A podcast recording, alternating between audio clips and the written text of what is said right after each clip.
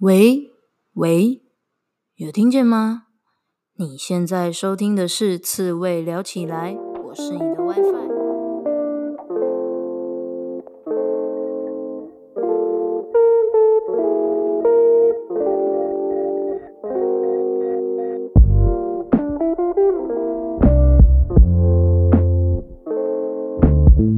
人生这么难，当一只刺猬就好啦。刺猬聊起来是给所有被世俗搞到厌世、迷惘或是矛盾的人们一套佛系的生活思考方式，用佛系的观点解析职场、人生抉择、书籍，与具刺猬特质的来宾对谈，呈现各种生活方式的可能性。期待大家在面对生活种种鸟事时，能用佛系的思维找回自己的生活步调。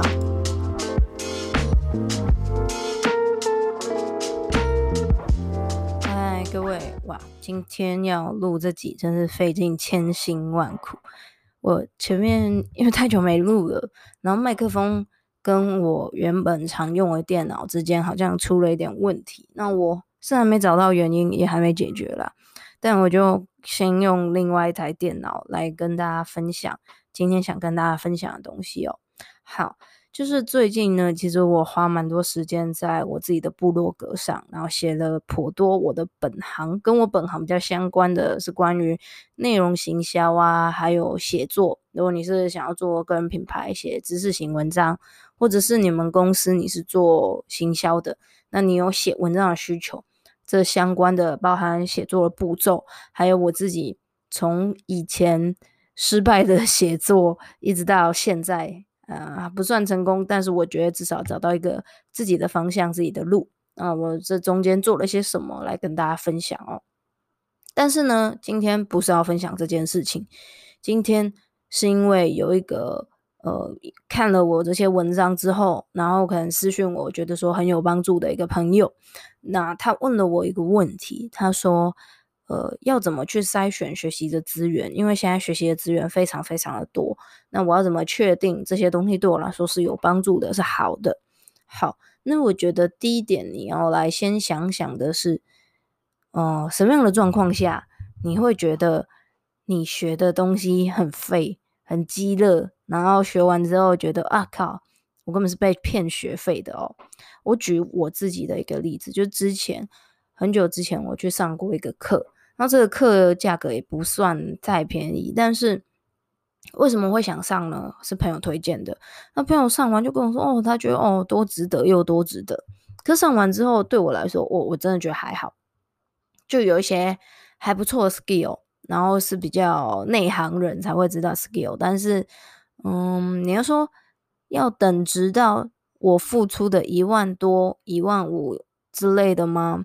我倒不这么觉得它有这个价值，但是，呃，我只能说每一堂课到它可以给我一些启发，或是给我一些我以前不知道，这也也已经是很棒的一件事情了。但是在我心中，我就是不觉得这门课有这么好跟这么值钱。好，那我们听完这整个故事之后，你有没有发现一件事情？就是呢，我朋友觉得很值钱，然后我朋友觉得值回票价。但对我来说，我真的觉得还好。然后同一个跟我一起去上课，我在那边认识的朋友，因为他本身对这个领域真的呃蛮熟悉的，那他上完课还觉得超不值得的，就是他连回馈都不想写。对，所以我觉得这三个我们三个人同样去上过这门课，但我们三个人给出的反应是非常的不一样的。所以呢，你要选学习资源的前提是，你要先想清楚。你的状况、你的程度、你想要的东西到底是什么？你要学的是什么？这还还会是你选课的最大前提哦。哈，就像我觉得我当时想要的可能是更多 skill 操作面，而我另外一个在课堂上认识的朋友也是一样的，他想要很很 detail。我们接下来假设。这个东西要怎么操作等等等的，然后要非常细节，而且是非常呃比较资深的人才会 care 的问题。有的人可能知道一个大概怎么做就好了，这是他想要的范围。那我们想要的范围可能是更深入的。我不想要你跟我讲一些基础的介绍，你就直接跟我开始讲说怎么搞，搞到最好，就这样。我们就只想要理解这件事情。好，所以这就是我们程度之间的差异，所以上起来的感受就会长得不一样，对吧？所以。你不管要上线上课、实体课，还是要买音堂、音频课都好，就是买书全部都一样。重点是你知道你有识别出你自己最喜欢的呃模式是什么，然后你自己觉得现阶段你最需要的知识跟资源到底是什么？这个你先搞清楚这件事情哦。好，那再来一个我们要讨论的是，你要找到你。喜欢的学习方式，还有一个一个最重要的就是你的学习意义是什么？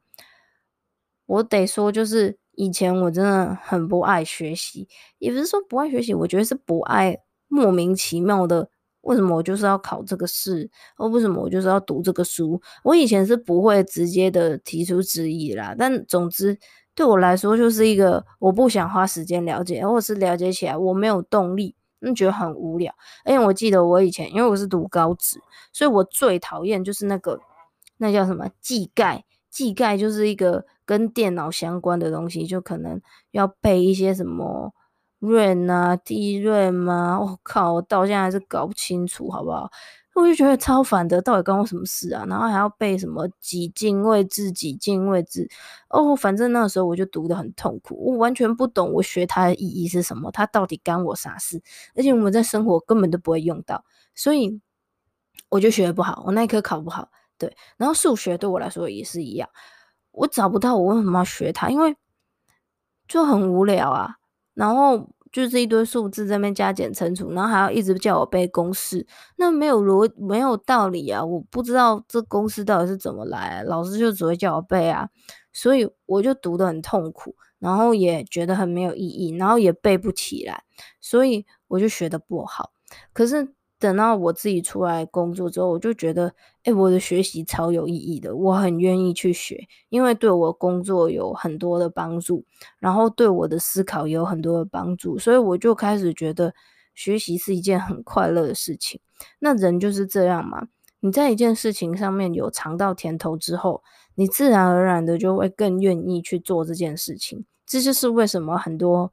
呃，很容易得到反馈的事情，像是啊赌博啦，做一些不好的事情等等，这些你都很容易上瘾，因为它可以很及时的给你回馈，让你觉得送，然后你觉得送了之后呢，你就会沉迷于那个感官的刺激的爽，所以你就想一直做，一直做，一直做，好。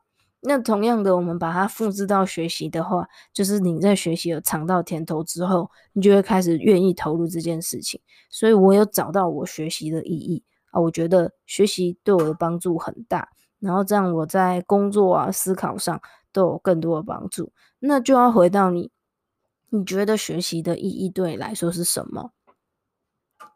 那那个意义是，呃，我觉得要是更内在的动机才是重点。如果只是今天别人逼你，或者是说，呃，因为学校要毕业的门槛有一个考试，那个根本就不是你的学习动机，那你就只是为了应付考试嘛，对啊。那对我来说，现在已经进入一种，嗯，对求知识觉得很有趣的状态。那你可以想办法慢慢让自己走到这个状态。但首先就是你要找到你自己学习的意义。那这意义，我觉得就很像人生的目标一样哦。是别人没办法给你的，你自己要稍微慢慢摸索一下，为什么你要学习？然后你觉得学习之后可以带给你什么好处，或者是能给你什么独一无二的成就感？这些都是你可以思考的方向。然后再来是学习的方式，我觉得也非常重要，因为我是一个很怕无聊的人。然后呢，我回到那个上小从国小，从国小没有。技概吧，对吧？从国小就有那种啊，我们要去电脑教室上课了，对不对？可是我每次就是去电脑教室上课，我都超分心的，因为老师讲操作就是会慢慢讲，毕竟全班这么多个同学，他一定要慢慢讲，然后照顾到每一个人的速度嘛，每个人理解力不一样。可是呢，我不是很聪明，但我就是很没耐心。我就是老师讲 A，然后讲老师讲 A 步骤讲太久，我就不想听了。我就觉得哦，老师，我觉得小时候我还没有这么知道我自己在想什么，但是我现在长大就超明显。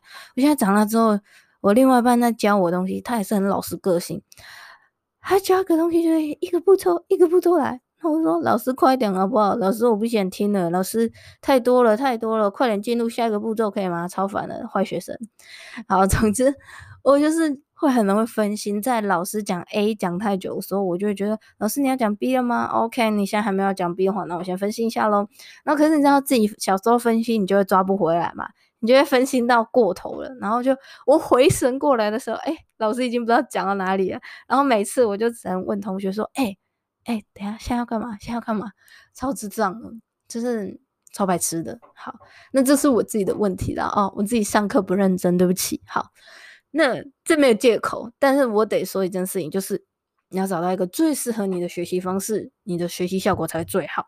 那现在呢，对我来说，我就发现最适合我的学习方式就是录影，录好的东西最适合我，因为直播课我也不用去现场。我也不用看到老师，也是蛮好的，对不对？但是我觉得要有很多互动的直播课，我也会觉得很，嗯，我我觉得有一些有一些课，这个会设计的很好，哎，上起来会很舒服、很爽，然后很有收获。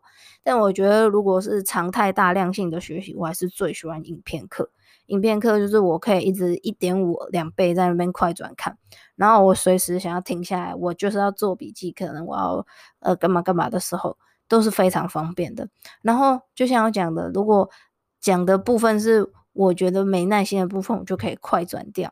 那虽然我觉得这样也会造成一些学习呃成效的问题，但我觉得现在先不列入讨论哦。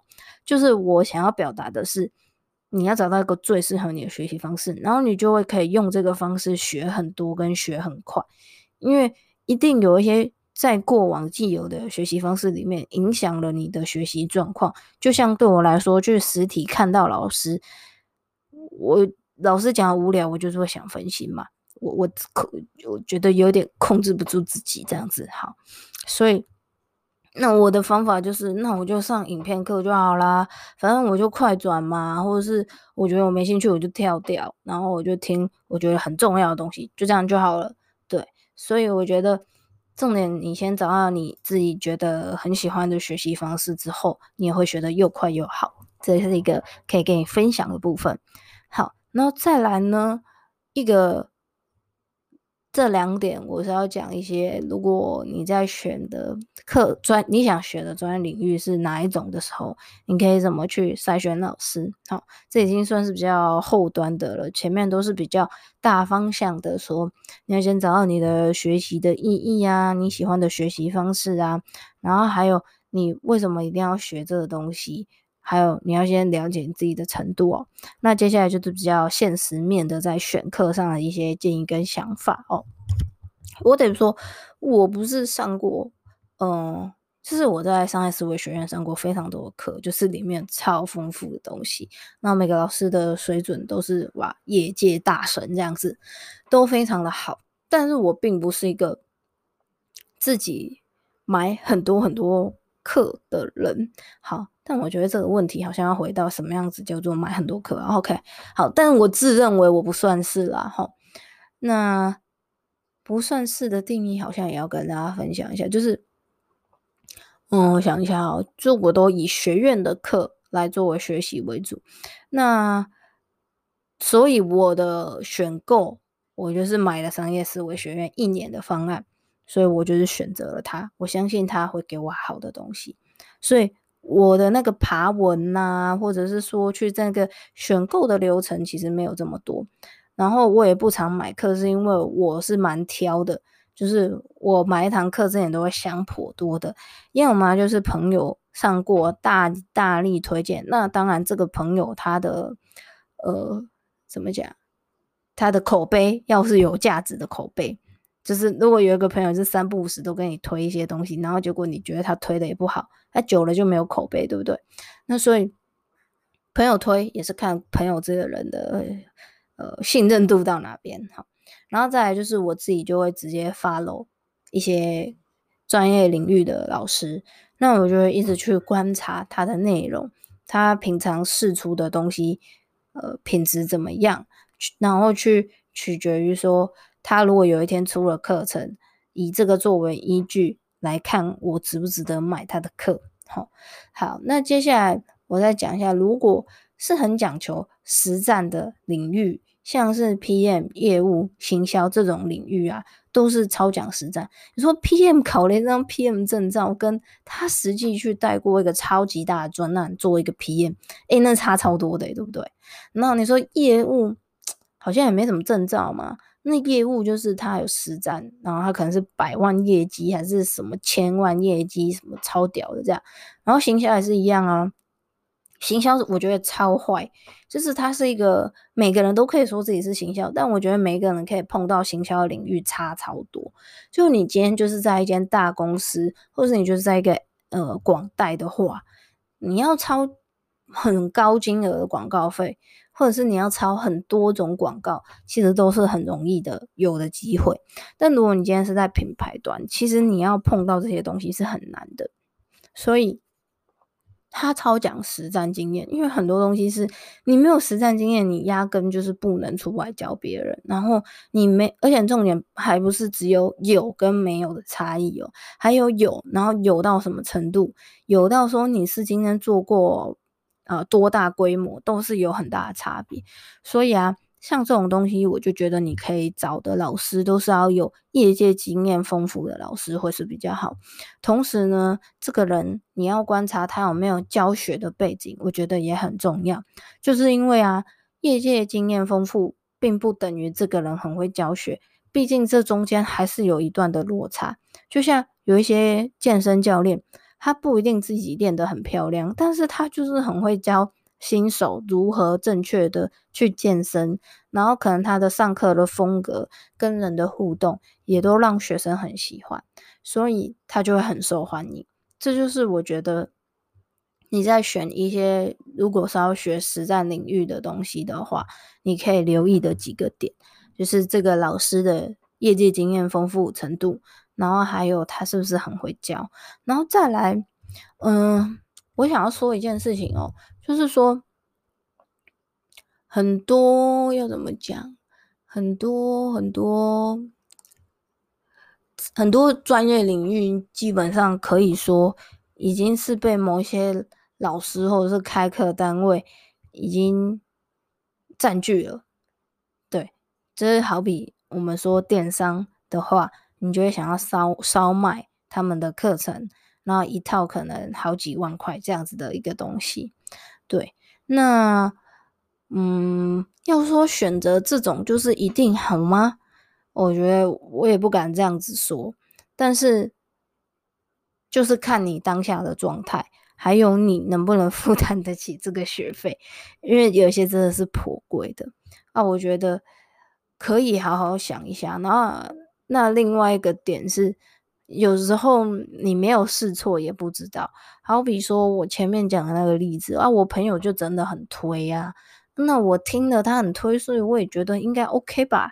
然后他也跟我分享了一些点，然后我觉得好像也不错。可是去上完课之后，我就觉得哦，好像仅止于那些部分啦，哦，比较有收获的部分就那些啊。所以我觉得有时候踩雷还是是必须的。但是你可以先逐步逐步的慢慢开始用我前面的那些方法去做一个审核，那我相信这样子的审核会大大的降低你的踩雷率。但是你要说零踩雷的吗？我觉得真的是比较难啦。齁，那再来往下一个阶段走，我是要跟你分享说，如果你是要想学单纯 skill 型的学习，我所谓 skill 的学习，就是假设你要学文案。或是说你要学 SEO，你要学技术，或是你要学哎，今天 Photoshop 怎么用啊，PR 怎么用啊，什么的这种很技术型的东西，我觉得也是要常常去关注这个讲师他平常平常公开的免费品，然后有一些如果他没有公开这么多免费品的老师，就是要看他的作品，然后再来就是要看这个老师的评价。对，我觉得这就是几个可以参考的方向啦。那哦，我家的猫在旁边捣蛋，等我一下哦。等一下跟大家分享一件事情，真的是傻眼猫咪啊！好，总之呢，这就是我觉得学习的资源你的一些选择的方向啦。那真的，我只能说要零踩雷太难了。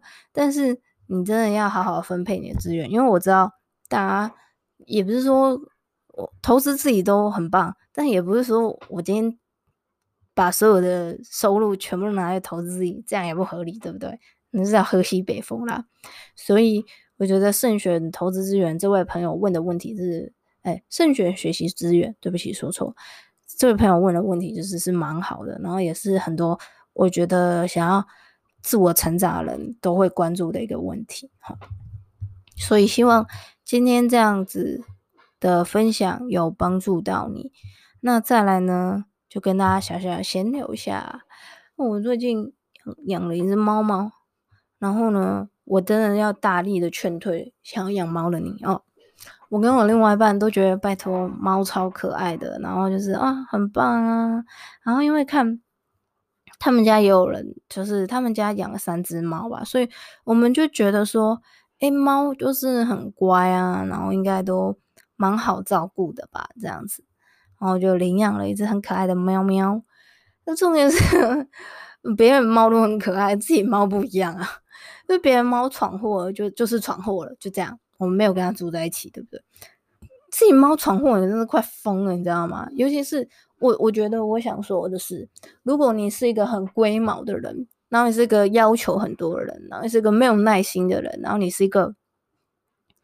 嗯，对生活环境有追求、有规则、有规律、有龟毛，有点神经质的人，好，就是在说说我跟我另外一半笑诶的人 的话，真的没有很推荐你养猫哦。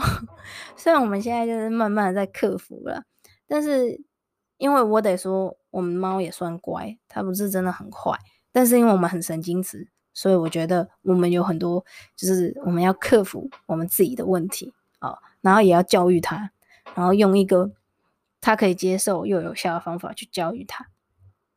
但我真的真的得说，如果你是我刚刚上述的讲的个性，啊，我刚才说你可能是处女座之类的，就我们就是处女座的话，真的没有很推荐，除非除非你是一个很大爱。有耐心，愿意，嗯，很花时间陪伴他们，照顾他们，然后他闯祸，你也不会生气，然后也不会，呃，觉得不开心。